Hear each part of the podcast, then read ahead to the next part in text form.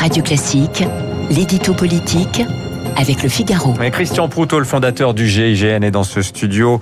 Il prendra, il s'exprimera juste après Guillaume Tabar, avec qui nous avions ce débat. Est-ce que c'est la deuxième? Est-ce que c'est la seconde tribune des militaires qui est parue hier dans Valeurs Actuelles? Bonjour Guillaume. Euh, bonjour Dimitri. Ouais, tout dépendra s'il y en aura d'autres derrière. Cette tribune, cette seconde tribune, en attendant une, une hypothétique troisième, est-ce qu'elle est plus embarrassante politiquement selon vous que la première?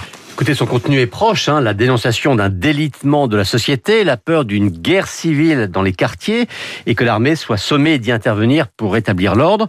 Mais sur la forme, il y a quand même deux différences importantes. La première, c'est que, euh, si l'on en croit Valeur Actuelle, hein, qui a publié les deux textes, il émane cette fois de militaires d'actifs, alors que la première fois, il s'agissait, à quelques exceptions près, de militaires en retraite.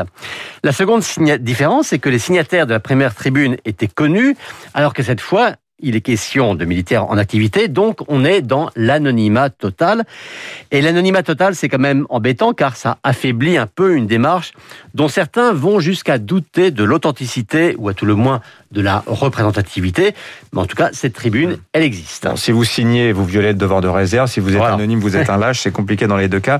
Est-ce qu'il s'agit d'un défi au gouvernement, cette, euh, cette tribune, euh, selon vous, Guillaume, ou bien d'un camouflet pour le gouvernement? Écoutez, la première fois, le gouvernement avait dans un premier temps minimiser le texte avant que Marine Le Pen d'un côté et Jean-Luc Mélenchon de l'autre en fassent un objet politique, ce qui avait conduit à faire annoncer par le chef d'état-major des armées, le général Lecointre, une enquête pour rechercher les signataires non retraités et pour promettre des sanctions lourdes.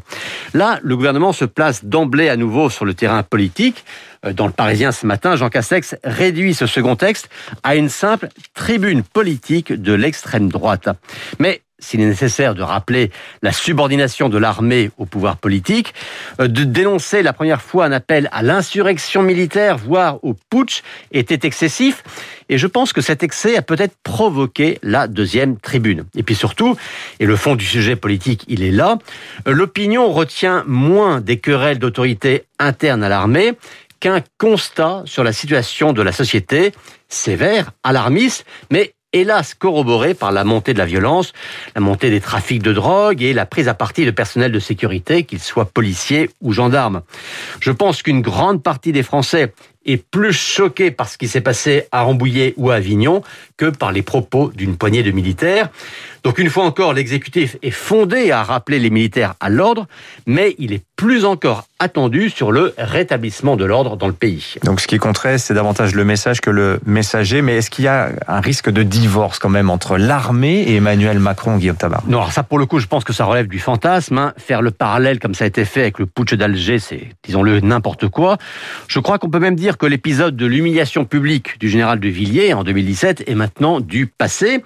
Et le paradoxe, c'est qu'une loi de programmation a été votée sous ce quinquennat et qu'il y a rarement eu de loi aussi généreuse en moyens, hein, notamment pour la remise à niveau des matériels ou pour la vie quotidienne des militaires.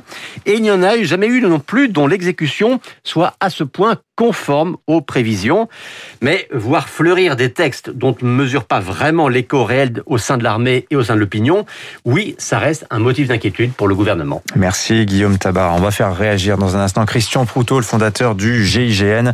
Il est avec nous en studio 8